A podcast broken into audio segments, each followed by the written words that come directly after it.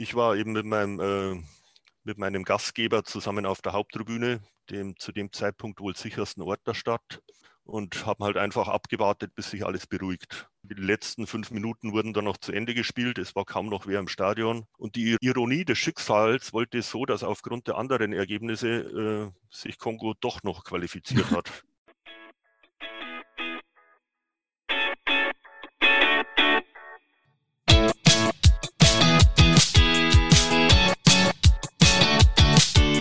Fußballgeschichte, Fankultur, Groundhopping. Football was my first love ist deine Anlaufstelle für Fußball-Audio-Inhalte, Fußball-Podcasts und Hörbücher in der Football was my first love App.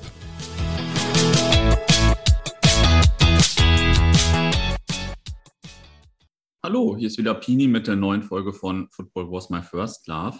Heute geht es in 90 Minuten um die Welt. So heißt nämlich eine neue Fußballfibel, die von Groundhopper Michael Stoffel verfasst wurde. Mit dem Michael spreche ich jetzt im Folgenden über seine Fußballreisen und wer hier neu dabei ist und sich für Groundhopping und auch etwas exotischere Touren interessiert, der kann gerne mal in einige alten Folgen hier reinhören. Also zum Beispiel Folge 82 mit Carlo Fasang oder die Folge 160 äh, Länderpunkte, 160 Länderpunkte mit Frank Jasper Neite. Oder auch die Fußball-Weltreise in der Football Was My First Love App, in der Nils und ich jede Woche über seine Reisen in ein Land sprechen. Jetzt aber zu meinem heutigen Gast. Hallo Michael, wer bist du und was machst du? Ja, hallo Pino, Pini, äh, danke, dass ich da sein darf. Äh, mit den erwähnten Groundhoppern hast du ja schon mal ein paar Schwergewichte genannt, mit denen ich mich gar nicht messen will oder möchte. Ähm, zu meinem Hintergrund, äh, ich sehe mich selber gar nicht als Groundhopper, sondern eher als Fußballreisender. Warum das so ist, werde ich dann gleich erklären. Zu mir erstmal. Ich bin vor knapp 50 Jahren in München geboren und aufgewachsen, arbeite mittlerweile als freiberuflicher Übersetzer für Englisch und Deutsch und mache so Online-Redaktion, Content schreiben und lebe seit etwa 18 Jahren in Berlin. Mhm. Wie bist du denn mal zum Fußball gekommen? Das ist meine Standardfrage am Anfang. Und das ist, ist klar. Bei dir auch. okay, klar. München. Äh, mein erstes Spiel war tatsächlich, also mein erster Stadionbesuch war noch, bevor ich überhaupt mein erstes Spiel im Fernsehen gesehen habe. Mhm. Und zwar war ich da acht Jahre alt und das war im Münchner Olympiastadion das Abschiedsspiel von Sepp Meyer, der mhm. ja kurz nach seinem Unfall damals äh, die Karriere beendete. Und es war eben so ein Gaudi-Spiel oder Abschiedsspiel, wie es halt so ist, FC Bayern gegen deutsche Nationalmannschaft mit Sepp Meier äh, für beide Teams jeweils eine Halbzeit im Tor. Und ähm, ich war sehr begeistert, volles Haus, 80.000, die Atmosphäre, auch wenn es jetzt kein Pflichtspiel und ich auch nicht Fan jetzt von irgendeiner Mannschaft gewesen wäre, war ich da schon sehr beeindruckt. Und das war dann eben, wie gesagt, ähm, mein erstes Fernsehspiel, was ich bewusst wahrgenommen habe, war dann kurz darauf das EM-Finale in Italien, mhm. Deutschland gegen Belgien, da mit diesem grandiosen Kopfball von Horst Rubisch kurz vor Schluss. Mhm. Und ja, so ging es los. Da war ich so acht Jahre alt. Und so die frühen 80er Jahre als Münchner. Man hat verschiedene Freundeskreise. Man schaut sich beide großen Vereine an. Also abwechselnd äh, Bayern und 60. Und 60 war ja damals noch in der zweiten Liga mit einem hoffnungsvollen Talent aus Offenbach namens Rudi Völler. Mhm. 82 kam der Zwangsabstieg und da haben sich eben die, die Wege der beiden Vereine noch mehr getrennt, als es davor eh schon der Fall war. 60 ging wieder ins Grünwalder Stadion, spielte in der Bayernliga und der FCB eben im Olympiastadion Europacup gegen Liverpool und Real Madrid. Beides fand ich faszinierend. Aber es wurde dann relativ schnell klar, man kann nicht zwei Vereine haben, auch wenn im Freundeskreis äh, beide Farben vertreten waren. Ja, und so blieb ich dann letztendlich in Giesing hängen bei den 60ern. Mhm. Ja, krass. Und äh, wie ist deine Fankarriere so weitergegangen? Warst du dann in vielen Fanclubs oder ähm, ich weiß nicht, bist du viel auswärts gefahren oder wie ist das so weitergegangen? Also ein Fanclub-Mitglied oder Angehöriger einer Gruppe war ich eigentlich nie. Das war dann immer nur der, der Freundeskreis, mit dem man halt zu den, zuerst mal zu den Heimspielen gefahren ist. Äh, auswärts, das ging erst in den 90ern los bei mir. Ähm, also als ich dann so 18, 19, 20 rum war. Mhm. Und äh, wir waren ja damals gut zehn Jahre drittklassig und dann der Wiederaufstieg in die zweite Liga. Da hatte ich dann schon mehrere Spielzeiten hintereinander eine, eine Jahreskarte. Und da gingen halt auch die ersten Auswärtsfahrten los. Äh, zweite Liga war natürlich interessantere Gegner als in der bayerischen Regionalliga. Und irgendwann kam man dann auf die Idee, okay, sagen wir mal, wir spielen am Samstag in Bochum, was ist denn am Freitagabend geboten? Ja, Dortmund hat ein Heimspiel, gehen wir dahin. Und am Sonntag, was ist denn da noch irgendwie auf dem Rückweg machbar? Und ich habe das damals noch längst nicht als Hoppen bezeichnet oder so, aber man hat halt einfach andere Spiele besucht, ähm, mit denen man eigentlich nichts zu tun hatte, also wo man neutral drin war eben einfach nur aufgrund der Faszination, ja, Fußball, Stadionerlebnis, mal was anderes sehen, als immer nur im Gäste- oder Heimblock des äh, eigenen Vereins zu sein. Mhm. Okay, und ich habe in deinem Buch gelesen, du bist einer der Glücklichen, die noch äh, mit dem alten Tremper Monatsticket auch durch Deutschland fahren konnten, oder? Das ist ja äh, legendär, sage ich mal. Äh, ja, kann man sagen. Das kann man auch sagen, war irgendwie so der Auslöser für meine ganze Reiselust. Ähm, das war die Sommerferien 1986, äh, also noch kurz vor meinem 15. Geburtstag. Und ich habe mich mit einem Kumpel zusammengetan und ich weiß nicht, warum wir davon so fasziniert waren, aber wir hatten einfach die Idee, wir fahren da vier Wochen quer durch Deutschland. Also damalig äh, Bundesrepublik, eben mit Transitstrecke nach Berlin, war auch dabei. Und ähm, schauen uns da halt einfach mal andere Städte und Landschaften an. Und da kam es halt auch dazu, dass ich dann mal in den Spielplan geguckt habe und ein paar Spiele mitgenommen habe. Ah, okay. Und ähm, ich weiß nicht, wie Groundhopper, manche sind ja, dass sie gar nicht zählen und äh, manche äh, sind total die Statistikfreaks. Ähm, wie, wie, bist du denn? Oder weißt du, wie viele Spiele, Grounds, Länder du besucht hast? Oder was sammelst du da überhaupt? Oder, oder vielleicht ähm, Ja, okay, zu dem Begriff Groundhopper ist natürlich eine Frage, wie man es definiert. Viele bezeichnen mich so. Ich selber eher nicht. ja, ich, ich habe das jetzt auch schon wieder einfach gemacht, ne? weil, ich, weil ich eben kein Statistiker bin. Das Einzige, was ich äh, wirklich äh, zusammenbringe, sind meine Länder, also die FIFA-Länderpunkte. Und das sind äh, 88. Mhm. Also ich kenne einige Leute, die sind längst schon im dreistelligen Bereich. Aber mir geht es ja hier auch nicht um den einen Wettbewerb oder um irgendwelche Ligen zu komplettieren. Wenn ich ehrlich bin, ich habe keine einzige Liga der Welt komplett.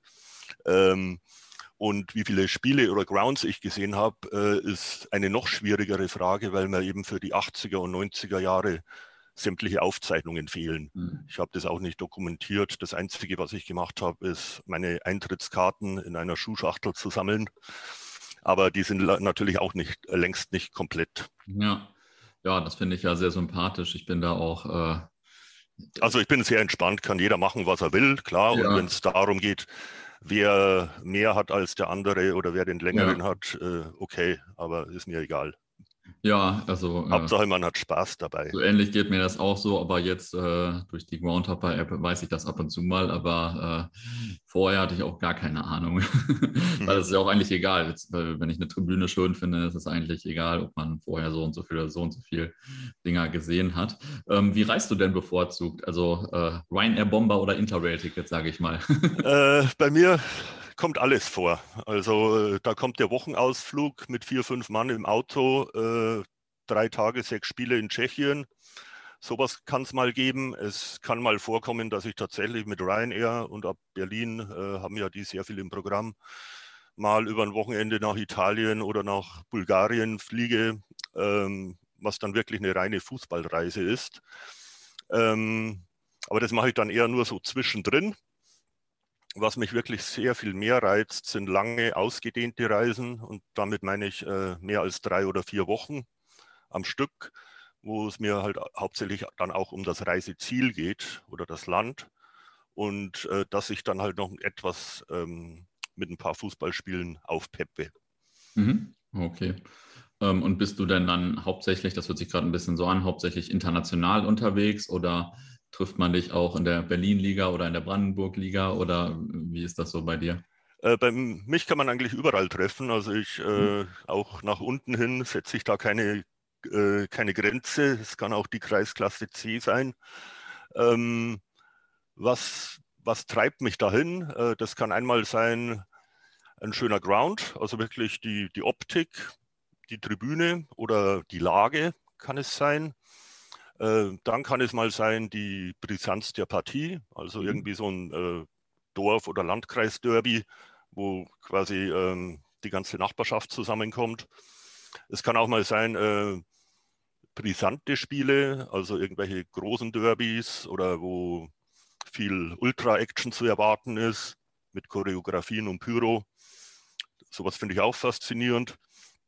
Oder halt ähm, einfach exotische Ziele, also was, was Länder angeht. Ähm, und das liest man ja dann auch im Buch raus. Es sind jetzt äh, nicht so die typischen Urlaubsländer, wo Otto Normalverbraucher hinfährt. Ja, das stimmt. Ähm, und da äh, möchte ich gerne Land und Leute kennenlernen. Mich interessiert dann auch, welche Musik da gespielt wird, wie das Essen ist. Also da möchte ich gern so tief wie möglich eintauchen. Und ähm, Fußball ist halt da so ein gemeinsamer Nenner. Das ist eine Sportart, die wird wirklich in jedem Land der Welt gespielt. Ist zwar nicht in jedem Land das populärste.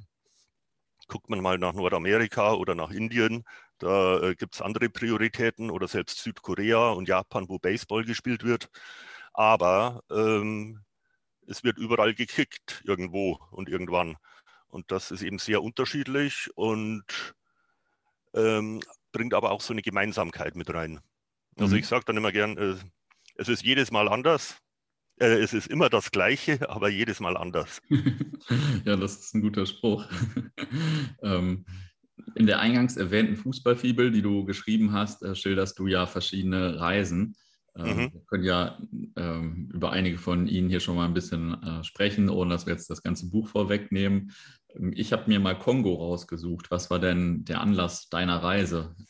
Also Kongo, allein der Name, wenn man Kongo hört, dann ist das doch äh, Schwarzafrika par excellence oder äh, steht für, für irgendwie Chaos und für alles, was auch irgendwie schief läuft und was nicht klappt oder die ganzen negativen Klischees. Äh, gleichzeitig übt es auch eine wahnsinnige Faszination aus. Dann gibt es mal zwei Länder auf der Landkarte, die sich Kongo nennen, die Republik und die Demokratische Republik, ähm, deren beiden Hauptstädte Brazzaville und Kinshasa am selben Fluss liegen, also genau gegenüber. Der Fluss heißt natürlich auch Kongo, einer der größten Afrikas.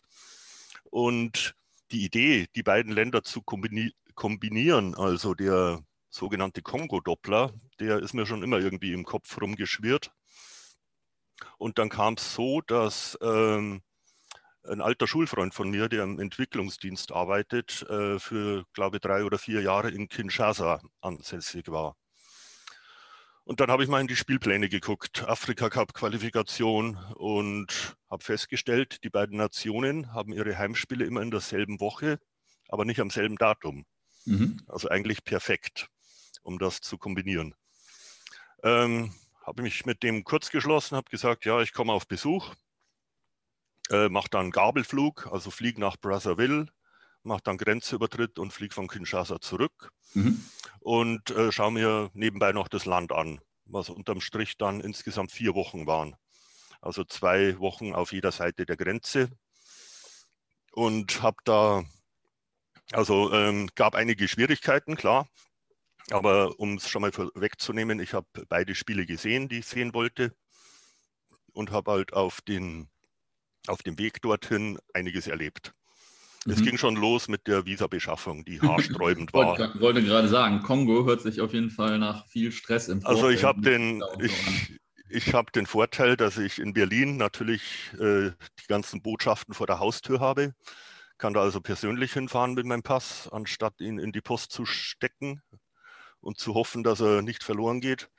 Ähm, also ich habe dann beide Botschaften besucht und in beiden, äh, das kommt dann eben im Buch in der Einleitung zum Kongo-Kapitel äh, vor, äh, was da alles passiert ist, aber es hat letztendlich geklappt. Mhm. ähm, du hast vor Ort, glaube ich, sogar Couchsurfing gemacht, habe ich gelesen. Glaube ich, ist jetzt schon ein paar Tage her, dass ich das gelesen habe. Aber mhm. ähm, das ja auch, äh, ist mir aufgefallen, das liest man ja selten in Groundhop-Berichten. Erzähl mal ein bisschen, wie war das?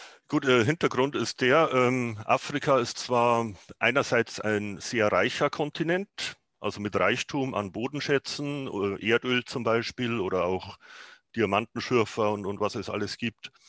Aber äh, die Bevölkerung ist sehr arm.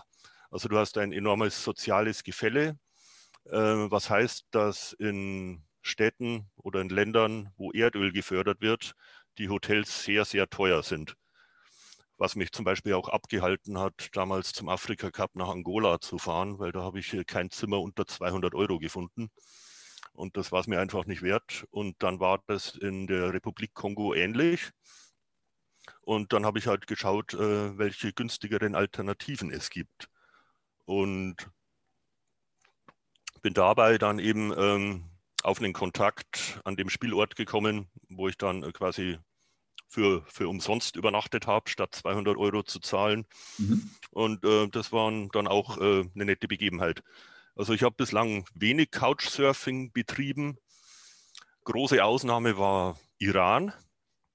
In Iran, da habe ich mir auch gedacht, ich möchte jetzt nicht äh, das Regime äh, unterstützen, indem ich in staatliche Hotels gehe, äh, sondern war da auf einer dreiwöchigen Reise, dreiwöchigen Reise eigentlich nur privat untergebracht.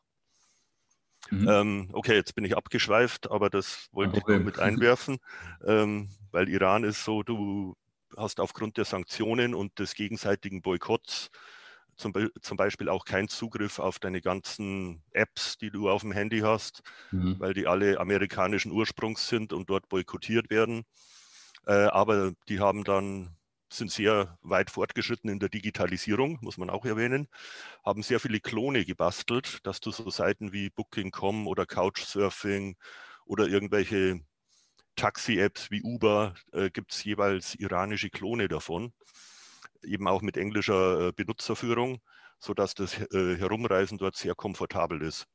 Und ich fand es halt reizvoll, da bei Privatleuten unterzukommen und dass das Geld eben bei Leuten ankommt, die es brauchen und nicht beim ja. Staat. Ja, das hört sich Okay, zum, zurück zum, zum Kongo. Ja, äh, auf der einen Seite, also in, in Brazzaville selbst war ich noch in einem Hotel, da hatte ich keine andere Wahl. Das war aber noch erschwinglich. Das Spiel selbst war dann an der Küste. Das war gar nicht in Brazzaville, sondern 500 Kilometer entfernt in Pointe-Noire, wo ich dann eben bei einem Franzosen untergekommen bin, der in der Erdölindustrie arbeitet. Und das war ein paar lustige Tage. Und zurück in Kinshasa dann eben bei meinem alten Schulfreund. Mhm. Also ja, gut, ist ja auch selten, gut, dass man äh, da einen Schulfreund hat in Kinshasa. eben, und da dachte ich mir auch, ich nutze die Gelegenheit, solange er noch da ist, weil ähm, ich hatte schon sehr großen Respekt vor dem Land und der Stadt. Also mhm. es ist nicht leicht dort. Ja, das äh, kann ich mir gut vorstellen. Wie waren denn so die Grounds und die Spiele auf der Tour? Auf der Kongo-Tour, ja, Pointe Noire, muss man sagen, die haben ein sehr modernes, neues Stadion, aber nur mit 13.000 Plätzen. Ähm, da gab es äh, das Problem, dass die an dem Tag, dass jeder meinte, sie wären ausgeschieden und es zu schweren Ausschreitungen kam. Also mhm. mit Polizei im Stadion, die wirklich äh, scharf geschossen hat in die Luft, also Warnschüsse abgegeben hat ähm, teilweise auch äh, Gummigeschosse in die Menge abgegeben hat. Ähm, es waren da, das Spiel war unterbrochen, es war noch nicht zu Ende. Äh, drei der vier Tribünen waren komplett geleert. Es hat eine Massenpanik gegeben. Es gab zum Glück, zumindest offiziell, keine Toten, aber es war nicht schön. Und äh, ich war eben mit meinem, äh, mit meinem Gastgeber zusammen auf der Haupttribüne dem zu dem Zeitpunkt wohl sichersten Ort der Stadt und haben halt einfach abgewartet, bis sich alles beruhigt. Mhm. Die letzten fünf Minuten wurden dann noch zu Ende gespielt. Es war kaum noch wer im Stadion. Und die Ironie des Schicksals wollte so, dass aufgrund der anderen Ergebnisse äh, sich Kongo doch noch qualifiziert hat. Also großer Gewaltausbruch für nichts und wieder nichts. Äh, und danach war dann große Party, oder? Ähm, nee, die Party war, es war sehr gemütlich danach. Also nachdem okay. sich beruhigt hat, es wurde auch nicht mehr gefeiert oder so, sondern die Leute waren eher damit beschäftigt, hier wieder sicher nach Hause zu kommen. Mhm. Okay. Und ein äh, paar Wochen später dann auf der anderen Seite, fast identisch, aber weniger brutal. Ähm, auch da war man abhängig von den Ergebnissen in den anderen Spielen, die aber erst am Abend stattgefunden haben. Und da dachte auch jeder, wir sind raus. Und äh, es gab auch einen Platzsturm. Auch da, da wurde dann von der Polizei aus nur, nur geknüppelt, aber nicht geschossen. Ähm, also ein bisschen harmloser, aber auch etwas unschön. Und auch da wollte es das Schicksal so, dass sie sich noch qualifiziert haben. Also man kann sich nicht ausdenken. Also beide, beide Kongos haben sich dann qualifiziert und äh, als Pointe kommt noch dazu, sie wurden dann auch noch gegeneinander gelost für den Oh Mann, äh, das äh, war auf jeden Fall eine kuriose Reise. Du hast jetzt vorhin gesagt, es war, oder kuriose Fußballerlebnisse dann. Äh, du hast vorhin gesagt, es ist ja sonst auch eine kleine Herausforderung, vielleicht sich da aufzuhalten oder so, oder die, also das, das tägliche Leben da als Tourist. Ähm, was meintest du damit? Was war vielleicht besonders auffallend?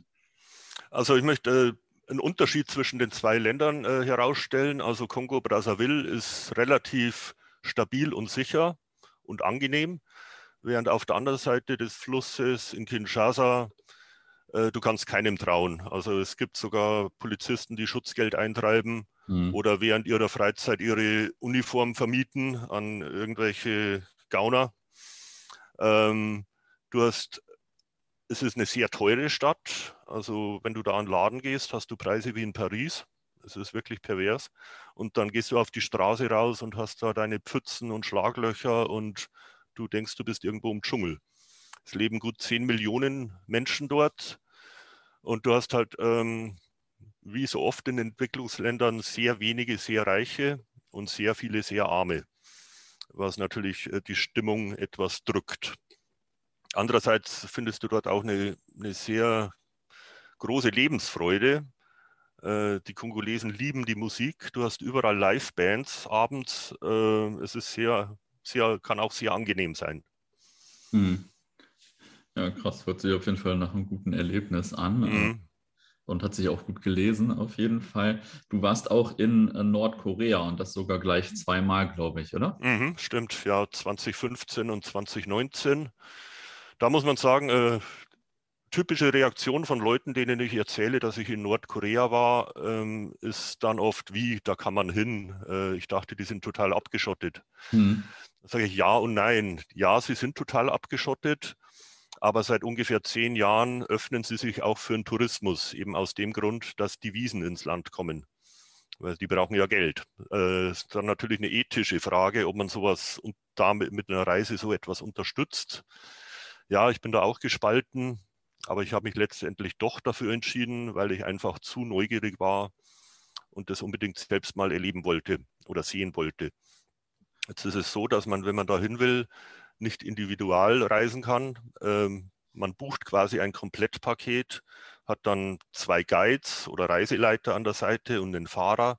Und das ist egal, ob man da alleine oder zu zweit kommt oder als Zehnergruppe.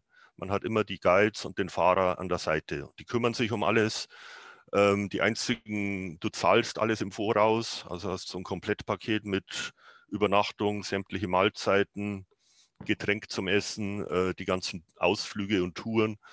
Ähm, du hast die einz einzigen Nebenkosten sind manchmal irgendwo Eintrittsgelder oder halt dann zusätzliche Getränke. Und die muss man witzigerweise alle in Euro zahlen. Es ist äh, zum Beispiel verboten für Ausländer, die einheimische Währung zu besitzen oder zu nutzen.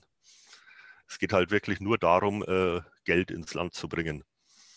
Und ja, jetzt war es so, seit zehn Jahren ist das relativ einfach möglich, so eine Tour zu buchen. Die ist auch nicht billig. Ähm, aber äh, mit Fußball war es so, also ich kenne zwei, drei Geschichten von Leuten, die es davor schon geschafft haben, da mal ein Spiel zu sehen. Aber wirklich drauf verlassen kann man sich nicht. Hm. Jetzt war es so, im August 2015 wurde erstmalig eine reine Fußballreise angeboten, also mit einem garantierten Spielbesuch, obwohl ich auch schon gehört habe, dass sowas auch schon angeboten worden ist und nicht geklappt hat. Bei uns hat es zum Glück geklappt. Wir waren zu zehnt unterwegs, ähm, also eine rein deutschsprachige Gruppe. Und wir haben letztendlich drei Spiele in zwei verschiedenen Stadien gesehen und zwei weitere Stadionbesichtigungen gemacht. Und das war quasi, das Versprechen war erfüllt, hat alles geklappt. Und drumherum halt noch das ganze andere, also die Monumente und das Mausoleum und ähm, also die ganzen schönen Schokoladenseiten, die man halt sehen soll. dass man den Gedanken mitnimmt, äh, es ist ja alles gar nicht so schlecht, wie die westlichen Medien das angeblich äh, machen. Mhm. Aber äh, man muss natürlich seine Augen und Ohren offen halten und hinter die Kulissen blicken und dann sieht man auch, äh, es ist ein riesiges Schauspiel. Eine fühlt sich an, ja, wie eine, wie eine Parallelwelt oder mhm. wie, äh, wie ein, man kommt sich vor wie ein Statist in einem Film. Also wie, wie so am Filmset. Man, es, es, ist, es ist irgendwie, und, und, du fragst dich immer, was ist jetzt echt, was ist Kulisse? Und dann hast du, siehst du Plattenbauten mit 20 Stockwerken, wo tausende Menschen leben und nachts kein einziges Licht brennt. Mhm. Was vielleicht daran liegt, dass es gerade keinen Strom gibt. Mhm. In der Hauptstadt in Pyongyang, ähm, da ist es ein Privileg, dort leben und arbeiten zu dürfen. Ähm, da kommt, kann man aber als äh, Mensch vom Land nicht einfach hinfahren. Also mhm. du kannst äh, als nordkoreanischer Bürger deinen Wohnort ohne Genehmigung nicht verlassen. Du brauchst einen Passierschein und einen triftigen Grund. Mhm. Ähm, also die Privilegierten leben in der Hauptstadt. Da gibt es dann auch zwei, drei Hotels für Touristen, wo auch alles funktioniert. Licht, Wasser, Strom. Wenn man dann aber rausfährt aufs Land, ähm, in irgendwelche Provinzhauptstädte. Äh, da gibt es dann ein Hotel und ein Restaurant, was für ausländische Touristen äh, geöffnet ist. Und beim Check-in wird man gefragt, wann man denn äh, duschen möchte am nächsten Tag, damit für eine halbe Stunde das Wasser angestellt wird. Dann ist schon klar, wie die Versorgungslage ist. Hm. Und man möchte sich nicht, also man sieht auf dem Land dann auch Leute, die aus dem Fluss äh, mit den Eimern Wasser holen. Ja. Das ist teilweise wirklich steinzeitlich. Hattest du nach deiner oder nach der ersten Reise ein besseres oder ein schlechteres Bild von Nordkorea als vorher? Äh, weder noch. Also ich habe mich in manchen Sachen sehr bestätigt gefühlt. Ähm, dass es halt eine, eine ganz üble Diktatur ist mit großer Unterdrückung. Ich muss auch sagen, äh, die existiert seit über 70 Jahren jetzt. Es lebt quasi keiner mehr, der irgendwas anderes mal erlebt hat oder das von Generation zu Generation weitergeben hätte können, wie es denn früher war. Und davor war Krieg. Also ähm, ähm, und ja, sämtliche Fragen, mit denen ich reingegangen bin, bin ich auch wieder rausgekommen. Ich würde sogar sagen, ich bin mit mehr Fragen raus als reingegangen. Mhm. Es ist äh, ein großes, ein großes Rätsel, dieses mhm. Land. Ja, Was ich mich dann immer gefragt habe, ist, was die Leute wirklich wissen, was sie denken, wenn sie denn noch selbstständig denken können oder was sie erahnen, weil klar, die Leute, mit denen wir als Touristen zu tun haben, unsere Reiseleiter, die Leute im Hotel, die Leute im Touristenshop und so, die sind natürlich darauf trainiert, wie man mit ausländischen Gästen umgeht. Aber mhm. Leute, die uns jetzt zum Beispiel auf der Straße sehen, wir sind völlig anders gekleidet. Wir, wir tragen Jeans, was dort verboten ist, ähm, solche Geschichten. Ähm, wir können uns erlauben, in ein anderes Land zu fahren, ähm, was ihnen natürlich ihr, Lebens, ihr Leben lang vorbehalten bleiben wird, ähm, was die dann denken oder, oder wie die uns sehen. Mhm. Was ich aber auch gemerkt habe, den Leuten wird, äh, wird erzählt, äh, wir, wir, die Touristen, kommen hierher, um das schönste Land der Welt zu bereisen, um zu sehen, äh, wie, es, wie viel besser es hier in Nordkorea ist als zu Hause. Ja. Also das ist die, die Erzählweise. Ja, krass. ja, das kennt man ja auch von verschiedenen äh, Regimen von früher, die es vielleicht so gar nicht mehr gibt jetzt. Mhm, mhm. Ähm, war das dann eigentlich ein komisches Gefühl, wenn man Nordkorea wieder verlässt? Oder fühlt man sich so wie in Freiheit? Oder wie war das? Äh, es ist ein sehr angenehmes Gefühl oder äh, ein Gefühl der Erleichterung auch. Oder man ist noch irgendwie so ein Schockstarre, selbst nach zehn Tagen, obwohl einem, muss ich auch sagen, nicht wirklich bewusst eine Gehirnwäsche unterzogen wird. Aber man, man merkt nach zehn Tagen schon, man ist irgendwie, man ist leicht manipulierbar. Mhm. Und man muss auch dazu sagen, du hast, wenn du im Land bist, keinen Kontakt zur Außenwelt. Also es gibt kein Internet, äh, du kannst vom äh, Hotel aus kannst du für drei Euro pro Minute telefonieren, das geht. Aber ansonsten äh, kein Kontakt zur Außenwelt. Hm. Ja, und dann kommst du zurück nach China und fühlst dich frei. Und das ist ja auch wieder paradox. ja. In einem der größten Überwachungsstaaten der Welt aber ähm, wo auch viele Apps gesperrt sind, aber mit VPN trickst man dann halt und bekommt dann auf einmal 120 WhatsApp-Nachrichten auf einmal zugestellt, mhm. äh, was halt alles liegen geblieben ist. Ja, es ist paradox, es ist verrückt, aber in China kann man sich halt trotz allem noch einigermaßen frei bewegen, äh, sich selber seine Unterkunft suchen, entscheiden, wann man wo zum Essen geht und so weiter. Also ist schon im Vergleich zu Nordkorea ein sehr freies Land. Ja, hm. ja ist immer alles relativ. Ähm, Klar. Wie war es denn beim Fußball? Äh, Fußball war auch äh, interessant, sage ich mal. Ich habe leider kein Länderspiel gesehen, weil es ist so, die Länderspiele werden im Kim, Kim Il-sung-Stadion ausgetragen. Das fasst ungefähr so 30.000 bis 40.000 Zuschauer, ist in der Regel auch voll, was aber daran liegt, äh, dass da die Leute hinbeordert werden. Mhm. Also du siehst dann Arbeitsbrigaden, Schulklassen, Militärbataillone, die halt die Tribünen füllen. Wir waren bei, ich sage mal, normalen Spielen. Das war einmal ein, ein Frauenländerspiel zwischen Nordkorea und China, eben in besagten Kim Il-sung-Stadion, wo aber nicht mehr als 2000 Leute da waren. Aber das war, war ganz schön anzusehen. Dann haben wir noch zwei äh, Pokalspiele gesehen, die im großen 1. Mai-Stadion stattfanden. Also dieses große mit angeblich 150.000 Plätzen. Ähm, aber auch da nur gut 2000 Leute und die hm. wirkt wie ein Geisterspiel dann eben. Ähm, Qualität vom Fußball war okay. Ähm, fällt auch alles schwer, relativ wahrscheinlich. Ja, fällt mir schwer, jetzt das mit Regionalliga oder Oberliga bei uns zu vergleichen. Es ist mal so, mal so. Aber es war ganz, also was auf dem Spielfeld passiert, war eh zweitrangig für uns. Es ging darum, das Gesamterlebnis.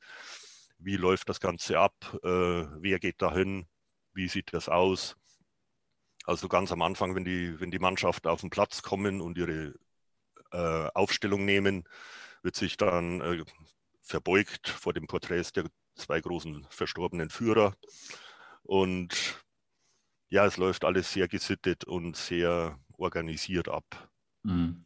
Ja, und. Es ähm, war ein, ein bizarres Erlebnis, sage ich mal. Also keins, äh, was ich jetzt empfehlen würde, wenn man jetzt tolle Stimmung oder so, sowas in der Art möchte. Ja, gibt es da sowas wie Anfeuern oder so? Anfeuerung?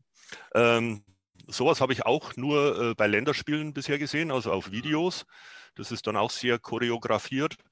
Bei dem Frauenländerspiel, wo wir waren, gab es tatsächlich so eine Gruppe von, ich weiß nicht, 100, 200 Leuten, die natürlich alle gleich gekleidet waren, so Flüstertüten hatten. Ich weiß nicht, ist das der richtige Begriff? Also für, für das äh, Megafon ohne Strom. So äh, Papiertüten, äh, wo dann äh, gemeinsam äh, angeordnete Schlachtrufe rauskamen. Ah. Oder halt so Klatscheinlagen und sowas.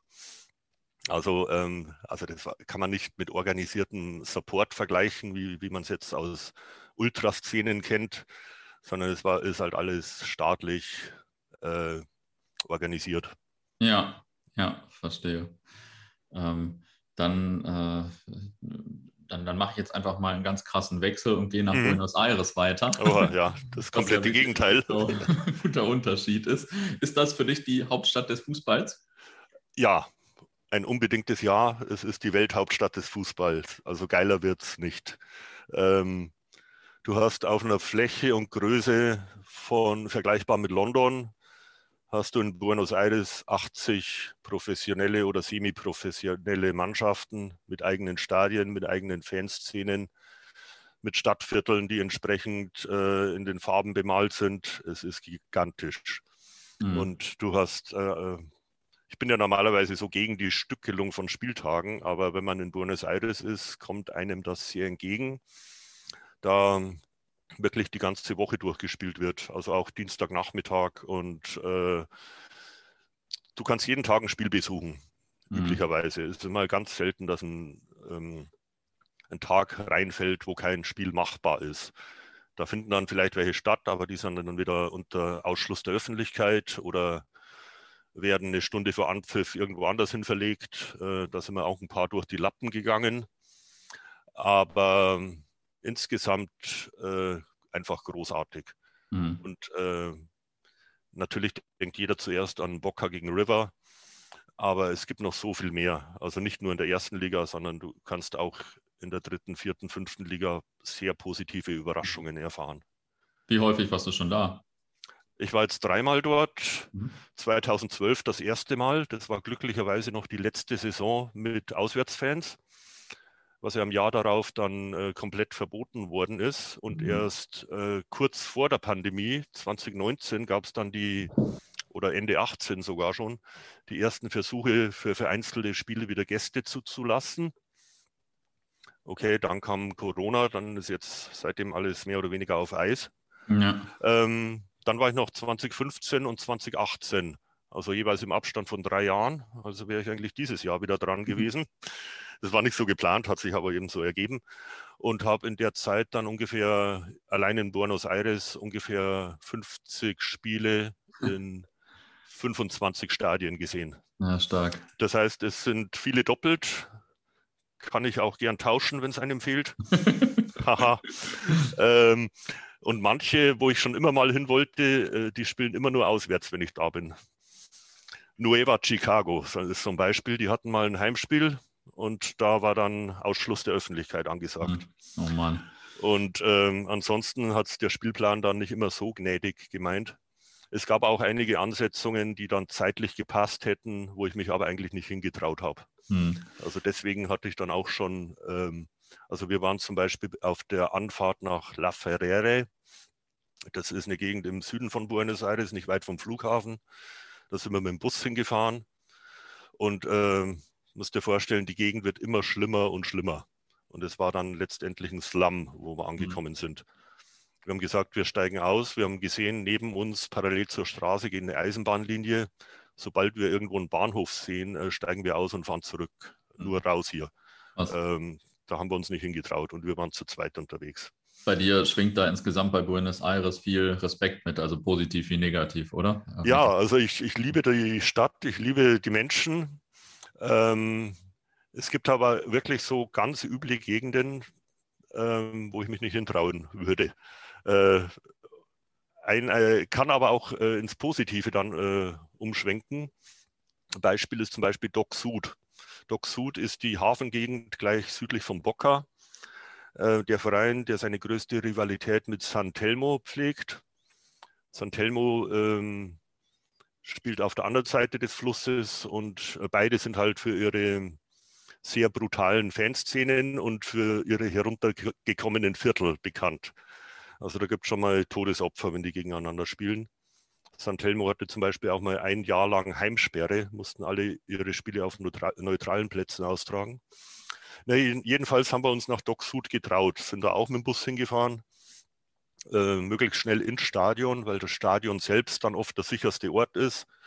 Und da drin waren wir dann herzlich willkommen.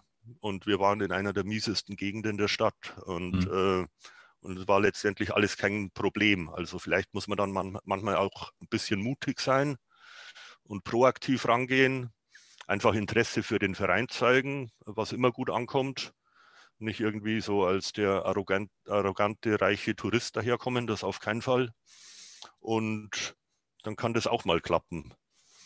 Äh, aber ein bisschen mulmig war es schon. Und dann war ich dann auch froh, als wir wieder im Bus nach Hause saßen. Hm, ja, das kann ich mir vorstellen. Ähm, was waren denn vielleicht so die Highlights eigentlich äh, so von, von den drei Touren?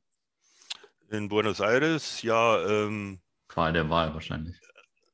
Ja, das auf jeden Fall. Also was mir sofort einfällt, äh, war gleich beim ersten Besuch, das war das Jahr als River Plate, einer der größten Vereine des Landes, zusammen mit Boca. Die haben ja mal ein Jahr zweitklassig gespielt. Und das war genau die Saison. Und wir waren da eben bei einem Zweitligaspiel, das mit 80.000 Leuten ausverkauft ist. Und äh, großem Gästeblock mit 5.000 von Ferro Carril, also auch aus Buenos Aires. Äh, gigantische Stimmung. Es steht lange Zeit 0 zu 0 und dann äh, innerhalb von 10 Minuten Hattrick 3 zu 0 und die, die ganze Schüssel explodiert. Also es war es war jetzt kein, äh, von, von der Ansetzung her kein großes Spiel, aber was mich so begeistert hat, war eben, es ist zweite Liga, 80.000 und alle rasten aus. Ja, ja. Das war irre. Ähm, beim letzten Besuch, ähm, also bei meinem ersten Bocca-Besuch, war ich so, ähm, das war 2012 und Bocca ist ja so ein Verein, da gibt es nie Karten im freien Verkauf, weil eben nur Mitglieder rein können äh, mit ihren Dauerkarten. Und da war es 2012 äh, eben noch so, dass Gästefans zugelassen waren. Und dann habe ich mich da am Gästeblock, äh, bin ich herumgelungert und habe geschaut, dass ich da irgendwie reinkomme. Und habe dann tatsächlich ein Ticket für 12 Euro bekommen. Und war dann quasi in der Bombonera für 12 Euro. ja, nicht und, schlecht. und die, äh, die Agenturen bieten das halt mittlerweile für 100 bis 200 an. Also mhm. das ist teuer geworden. Ja. Und äh, jedenfalls war das mit Lanús, äh, auch eine Mannschaft aus Buenos Aires, und es gab 2 zu 2 und die Gäste hätten beinahe auch noch gewonnen. Also ich war dann auch auf der richtigen Seite, wo halt richtig abgefeiert wurde. Mhm. Das war ein äh, großes Erlebnis. Die Stimmung auf der Bocker-Seite natürlich getrübt und das hat mich halt irgendwie auch enttäuscht weil es ja als so der heilige Gral des Fußballs in Argentinien gilt. Ja. Aber ähm, ist halt auch alles sehr kommer kommerzialisiert dort mittlerweile. Andererseits dann bei meinem Besuch bei Boca äh, 2018, das war ein ganz normales Ligaspiel. Ähm, und zwar eine Woche vor diesem ominösen Copa Libertadores Finale gegen River, ja. äh, wo es eigentlich quasi nur darum ging, sich auf das Finale einzustellen. Also es war lauter als sonst, es war sehr viel Schmähgesänge gegen River schon, obwohl die ja gar nicht auf dem Platz waren. Aber so die Vorfreude auf das große Finale äh, konnte mhm. man da halt echt spüren. Das war auch sehr cool. Und da war ich tatsächlich dann auch ähm, in den Populares. Also Populares, das sind die Stehplatzränge hinterm Tor. Und Platea sind normalerweise die Sitzplätze an der Längsseite unterscheiden sich halt preislich auch enorm. Üblich, üblicherweise meidet man die Stehplätze. Äh, bei kleineren Vereinen geht es schon mal. Oder bei größeren Vereinen, die weniger Fans haben, äh, kann man sich da auch das günstigere Ticket gönnen.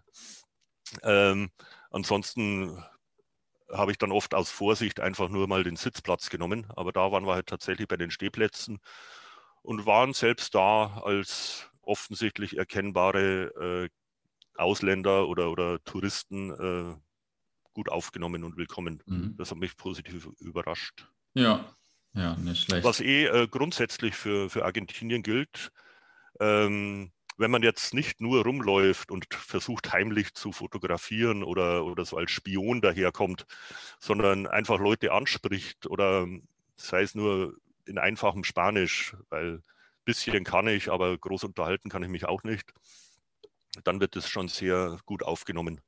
Mhm. Ah, okay. Ähm, und jetzt vielleicht mal ein bisschen äh, darüber hinaus, über die konkreten Ziele. Worauf achtest du denn, wenn du unterwegs bist? Also, ich weiß nicht, suchst du gut Hotels aus oder möchtest du Kontakt zu den Einheimischen haben oder ähm, was ist dir so wichtig? Also gute Hotels kommen eigentlich nie vor, weil ich immer sehr äh, kostenbewusst unterwegs bin. Das heißt, Dann ich bist du schon doch ein Groundhopper, würde ich sagen. Ja, das auch, ja. Einzige, was ich jetzt nicht mehr mache, sind äh, Schlafsäle oder Dormitories, also in Hostels. Ja. Vielleicht mal ein Einzelzimmer in dem Hostel oder ideal, wenn man zu zweit unterwegs ist, zwei Bettzimmer teilen, spart natürlich viel Geld. Ansonsten halt äh, günstige Pensionen oder dann eben auch mal schauen, äh, ob man privat irgendwo unterkommt, wenn man da jemanden kennt oder einen Kontakt empfohlen bekommt. Ähm, also ich bin schon sehr kostenbewusst unterwegs, äh, drehe jetzt aber den Pfennig auch nicht zweimal um. Ähm, und ja, ansonsten, ja, man muss halt irgendwie die Augen offen halten, dass man sich nicht äh, unnötigerweise in irgendwelche blöden Situationen begibt, aus denen man nicht mehr rauskommt. Ja. Okay. Wie lange bist du denn eigentlich immer so äh, on Tour? Also, weil das hört sich jetzt immer nach längeren Aufenthalten an. Also bist du, du bist jetzt äh, eher nicht der Typ für ein verlängertes Wochenende im, äh, in Afrika irgendwo, sondern lieber irgendwie einen Monat unterwegs oder wie ist das bei dir? Ja, verlängerte Wochenenden in Europa definitiv. Also ähm, was weiß ich, Freitag bis Montag mal nach England, Spanien, Italien, auf dem Balkan, das ist mhm. ganz normal. Ähm, für außereuropäische Ziele, ja, wie gesagt, da will ich eben auch Land und Leute kennenlernen. Also das ja. ist mir sehr, sehr wichtig. Also alles drum und dran. Also mit den Leuten sprechen, äh, ja, da in die Kneipen gehen, äh, die Musik hören, äh, einfach eintauchen und eben nicht nur Stadion abhaken und weiter. Das wäre mhm. mir zu, zu, zu langweilig, ehrlich gesagt. Ja, ja, kann ich nachvollziehen. Hast du eigentlich so zwei, drei Lieblingsgrounds oder Lieblingsländer, wenn du dich entscheiden müsstest? Ähm, das, da fällt mir eine Antwort sehr schwer. Also mhm. da würde mir sogar Top, eine Top-10-Liste zusammenzustellen schwerfallen. Ähm, Lieblingsgrounds, ja, okay, natürlich wieder Buenos Aires, kommen sofort einige ähm, in den Sinn. Der Cilindro von Racing ist irre. Das Stadion von Huracan fällt mir sehr spontan ein. Ähm, in in Brasilien war ich jetzt äh, den Winter 2018, 19. Da findet im Januar, also während der Sommerpause, im Staat Sao Paulo äh, das größte U21-Turnier der Welt statt. Quasi alle U21-Mannschaften aus dem Bundesstaat Sao Paulo, das sind an die 100 Mannschaften, okay. spielen da ein Pokalturnier aus. Und ähm, da äh, hast du halt die Chance, viele Grounds äh, zu sehen, im Großraum Sao Paulo natürlich selbst oder dann eben auf dem Land auch. Und da sind einige Perlen dabei, von denen ich davor noch nie gehört hatte. Und äh, das ist witzigerweise auch ein Turnier, was vom Publikum sehr gut angenommen wird. Also mit äh, vielen Zuschauern, die äh, die Jugendmannschaften oder U21-Mannschaften der Profiteams, also der großen wie äh, Corinthians oder Palmeiras, die fahren dann auch mal mit 5000 Gästefans äh, aufs Land und das ist ziemlich irre.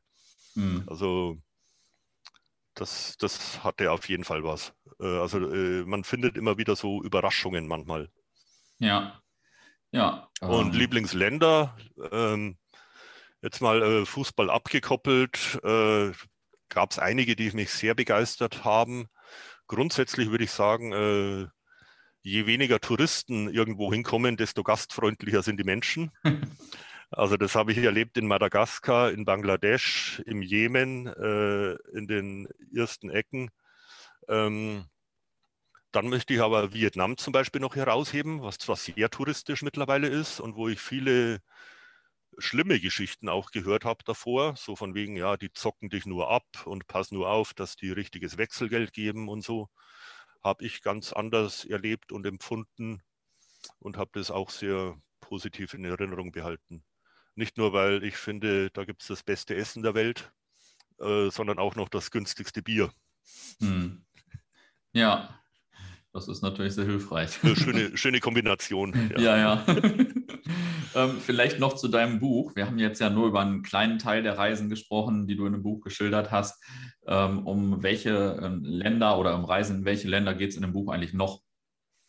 Ja, äh, die Reisen darin, ähm, es war eigentlich auch nicht so geplant. Also die, ich möchte erst mal erklären, die Herangehensweise war, mhm. ich habe mir nicht überlegt, wo war es wo war's am schönsten oder am, am geilsten und was sind meine Lieblingsländer, sondern ich habe überlegt, wo kann ich am meisten erzählen? Wo sind die lustigsten, die bizarrsten, die schrecklichsten Geschichten passiert? Und äh, habe darauf basierend dann äh, die, die Länder quasi zusammengestellt. Es, die Reise geht quasi von 2008 begonnen in Madagaskar bis Dezember 2019 nach Saudi-Arabien. Da hatte Saudi-Arabien mal kurz äh, das Touristenvisum eingeführt, ähm, was ja davor äh, nicht möglich war, als Tourist in das Land zu reisen. Und kurz darauf kam ja dann Corona. Und ähm, ich war dann beim Asien Cup in Katar 2011 und bin deswegen hingefahren, weil kurz davor die WM-Vergabe war. Also bekannt gegeben worden ist, dass die WM 2022 eben dort stattfinden soll. Und witzigerweise war kurz darauf der Asien Cup. Da äh, habe ich gedacht, ich fahre da mal hin und schaue mir das an. Bin jetzt natürlich, äh, wie viele vernünftige Menschen, ein Unterstützer der Boykottaufrufe geworden. Ja. Dann geht es äh, 2013 für fünf Wochen nach Kolumbien, was wunderbar war weil ich da nicht nur Liga, sondern auch internationale Wettbewerbe und das Pokalfinale mit einbauen konnte. Dann eben, wie schon angesprochen, der Kongo-Doppler, eine Reise nach Indien zusammen mit der Amateurmannschaft von 1860 München, die dort ein Trainingslager und ein Turnier absolviert haben. Also ganz bizarre Geschichte. Ähm, dann geht es nach Nordkorea, da habe ich beide Reisen in einem Kapitel äh, vermischt. Ähm, Afrika Cup in Gabun wird vorkommen. Dann eine witzige äh, Reise nach Israel und Palästina, wo wir quasi innerhalb von einer Woche vier oder fünfmal die Grenze überschritten haben und bei der letztendlichen Ausreise dann ziemlich ins Kreuzverhör genommen worden sind. Also die Ausreise erfolgte dann Richtung Amman, Jordanien auf dem Landweg. Und da war natürlich dann schon äh, sehr suspekt, wieso wir so oft vom israelischen Kernland in die Palästinensergebiete und zurück sind. Und das äh, manchmal ähm, mehrfach äh, pro Woche. Äh, weiter nach Sansibar, wo ich ähm, eigentlich auch nur hingekommen bin, weil ich einen günstigen Flug gefunden habe. Sowas kommt auch mal vor. Also ich finde irgendwo ein Angebot und sage, ja, okay, buche ich mal und dann schaue ich, was da los ist. Mhm. Äh, Buenos Aires bekommt ein Kapitel und dann noch der Iran. Der Iran ist auch äh, ganz oben auf meiner Lieblingsliste, was äh, die Herzlichkeit der Menschen angeht. Mhm. Also ein brutales, unterdrückerisches Regime äh, mit sehr netten, freundlichen Menschen, die das leider alles ertragen müssen. Ja, ja. Ähm, ich vermute. Alles, alles natürlich mit dem Aufhänger Fußball. Also es kommt jetzt ja. nichts vor, wo kein Fußball drin ist. Äh, ist klar, es ist ja auch eine Fußballfibel. Ich würde es aber trotzdem als, auch als Reisebuch oder Reiseerzählung beschreiben. Denn äh, wer jetzt erwartet, dass ein Spielbericht oder ein Hopperbericht wie im Fernsehen äh, nach und nach kommt, äh, wird vielleicht enttäuscht sein. Ähm, aber ich hatte jetzt schon ein paar Lesungen die letzten paar Wochen, äh, war immer positiv überrascht, wie gut das ankommt, dass eben das drumherum auch beschrieben wird. Mhm. Ähm, ich vermute, dir werden die Reiseziele so schnell nicht ausgehen, auch wenn du jetzt ja schon viele besucht hast. Wenn jetzt Corona irgendwann vielleicht mal in geregelten Bahnen ist, wieder überall Zuschauer im Stadion sind und so weiter, also äh, auch bis zu ausverkauft, sage ich mal, bis zu voller Auslastung. Ähm, welches sind dann so die zwei, drei Destinationen, die du unbedingt besuchen möchtest? Was sind so die ersten Reisen dann? Ja, witzigerweise wird wahrscheinlich die nächste Reise äh, auch die sein, die meine letzte war. Die letzte war nämlich im Februar 2020 Mexiko. Ah, okay. Ich war für vier Wochen in Mexiko äh, habe mich verliebt in das Land und in die Menschen und in die Tacos und Empanadas und was es alles gibt. Ähm, ich fand es traumhaft schön, also auch was Fußball angeht, die, äh, die Leidenschaft der Menschen dort. Ähm, würde auch gerne mal so eine, so eine äh, Mittelamerika-Durchreise machen auf dem Landweg, also die ganzen kleinen Länder südlich von Mexiko bis nach Panama. Ähm, grundsätzlich ausschließen möchte ich gar nichts. Ich lasse halt nur Länder außen vor, wo gerade Krieg ist oder wo es zu gefährlich ist. Aber das ist natürlich dann eine Frage, wo setzt man die Hürde? Also wenn man Kinshasa überlebt, überlebt hat, dann kann man auch vielleicht auch mal eine andere Krisenregion fahren. Ja. Aber ja, äh, also ich bin sehr, sehr Lateinamerika-affin geworden. Ähm, weil es eben auch äh, ein sehr angenehmes Reisen dort ist, äh, weil man sich auch sprachlich äh, recht gut zurechtfinden kann. Afrika, ähm, da würde ich gerne mal so den Südwesten, äh, Südosten, also den, den englischsprachigen Teil mehr erkunden. Also alles, was hier von Kenia, Tansania über Sambia und Simbabwe Richtung Süden geht. Da habe ich noch große Lücken, würde mich sehr reizen. Und ein Traumziel, was jetzt mit Fußball nicht viel zu tun hat, wäre mal die Mongolei. Mhm. Auch da wird gekickt, muss ich halt dann mal schauen, dass ich dann was erwische, aber da würde ich einfach auch gern mal etwas Zeit verbringen. Ja, ja, das kann ich nachvollziehen. Ähm, generell habe ich ein bisschen den Eindruck, dass unser geliebtes Hobby, also die Kombination aus Reisen und Fußball oder in dem Fall vielleicht äh, mehr das Reisen, ein wenig in Gefahr ist. Und zwar weniger wegen Corona jetzt, ähm, sondern wegen, also auch dauerhaft eher wegen des Klimawandels und den damit einhergehenden und wahrscheinlich auch notwendigen Einschränkungen. Ähm, wie siehst du denn so die Thematik äh, Klimaschutz versus Groundhopping oder versus Fußballreisen, sage ich mal? Ähm, wird das in Zukunft schwieriger oder äh, kann man das auch noch mit seinem Gewissen vereinbaren und so weiter? Ähm, eine sehr wichtige und auch komplexe Frage und da muss ich sagen, da bin ich hin und her gerissen. Ich bin auch froh, dass ich sie äh, stelle und nicht beantworten muss. ja, ich sehe natürlich das Thema und ich nehme es auch ernst und äh, versuche mich auch äh, irgendwie vernünftig zu leben. Ich kann jetzt mal anfangen, ja, okay, ich habe kein Auto und ich wohne in einer Mietwohnung und äh, lebe bescheiden und äh, vernünftig was kann ich beitragen? Okay, jetzt jede Woche mit Ryanair irgendwo hinzufliegen, äh, ist sicherlich der Sache nicht dienlich. Ich möchte es aber künftig auch nicht missen, das zumindest mhm. ab und zu mal zu machen. Ja. Ähm, und was die Fernreisen angeht, äh, die werde ich für mich auch weiterhin machen. Ähm, aber da ist ja äh, eine Gewissensfrage, wie du schon sagst. Klar, ähm, wenn ich jetzt, sagen wir mal, aber nicht für einen Wochenendtrip nach Afrika fahre und das alle zwei, drei Wochen mache, sondern einmal im Jahr und dann eben vier Wochen dort bleibe oder sechs, dann ist das für mich und mein Gewissen schon eher vereinbar. Natürlich ist das auch irgendwie paradox, wenn ich jetzt sage, äh, CO2-Ausstoß ist genauso hoch, ob ich jetzt heute hin, morgen zurückfliege oder dazwischen vier Wochen liegen. Klar, aber ja, ich bin hin und her gerissen und versuche da irgendwie äh, das zumindest so zu gestalten, dass ich in Frieden mit mir leben kann. Ja, na, ich verstehe, was du meintest mit den vier Wochen. Das ist ein Unterschied, ob man in vier Wochen einmal irgendwo hin und zurück fliegt oder äh, an dreimal irgendwo hin und zurück fliegt, sage ich mal. Klar, das macht Kommt jetzt wirklich aufs Ziel an und so weiter. Ähm, ja, du bist äh, der Erste, der sich diese Frage hier von mir anhören musste. Alle anderen Groundhopper sind vorher äh, darum, drum herum gekommen. ja, ist für mich ja auch eine schwierige Frage. Deswegen bin ich auch froh, dass ich sie nur stellen musste ähm, oder durfte. Zum Abschluss muss jeder Gesprächspartner hier eine interessante oder amüsante Anekdote aus seiner Fankarriere erzählen. Und so auch du. Äh, ja, da, da gibt es einige. Und da habe ich jetzt auch muss ich jetzt kurz überlegen. Äh, nehme ich was, was im Buch vorkommt? Lieber nicht, nee, weil das sollte ja noch alle bitte schon kaufen äh, und lesen. Ähm, eine, eine, eine, schöne Anekdote, die jetzt nicht spektakulär ist, aber ich finde sie halt sehr schön. Äh, in Buenos Aires habe ich mal jemanden namens Diego kennengelernt, beliebter Vorname dort, wie jeder weiß.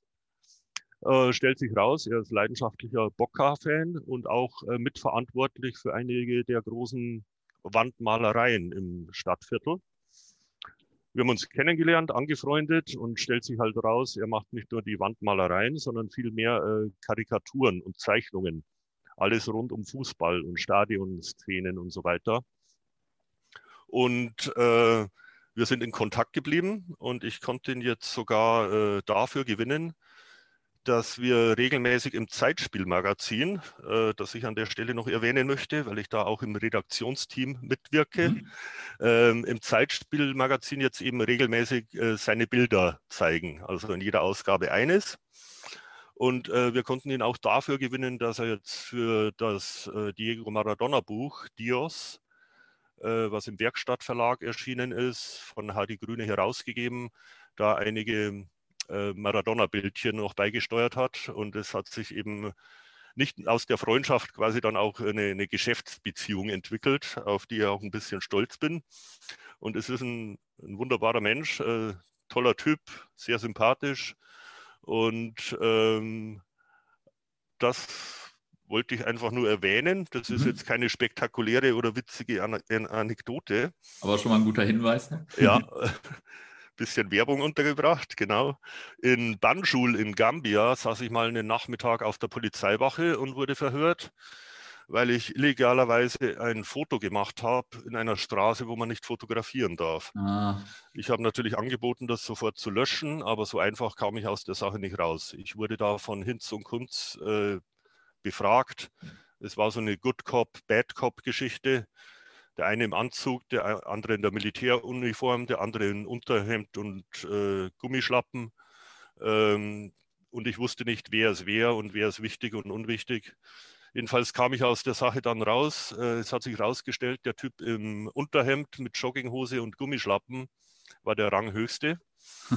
weil der kann sich erlauben, so, so rumzulaufen. Ähm, er meinte, er hat eine Schwester in Hamburg, die oft Probleme mit äh, den Behörden und Formularen und so weiter hätte. Äh, wenn ich ihr da behilflich sein könnte, sagt er dann, schwamm drüber über die Sache und ich kann gehen. Ich habe natürlich zugesagt, ja klar, Telefonnummern ausgetauscht, habe aber von dieser vermeintlichen Schwester in Hamburg nie wieder was gehört. Aber ich war zumindest raus aus der Nummer. Ja, das, das war, ja diese, diese, Aber da habe ich äh, Nachmittag lang gut geschwitzt, weil ich habe mir gedacht, was nehmen Sie mir das Handy ab? Scheiße, ist klar, sind die Fotos alle weg, äh, das Gerät ist weg, äh, Kommunikation wird schwierig. Oder stecken die mich in den Knast oder wollen sie einfach nur Schmiergeld? Der Gedanke ging mir auch durch den Kopf und dann habe ich überlegt, äh, anbieten ist natürlich auch blöd, weil dann kann das schnell als Bestechung gelten und noch schlimmer enden. Und dann habe ich irgendwie darauf gewartet, dass von denen mal einer mit der Forderung rausrückt, aber die kam eben nicht. Mhm. Jedenfalls kam ich raus aus der Nummer. Ja, so Fotos in Afrika, das hatten wir auch schon ein, zwei Mal im Podcast. Ist, ja äh, ist bekannt. ne? Da sind wir auch einige Stories bekannt. Ja. ja.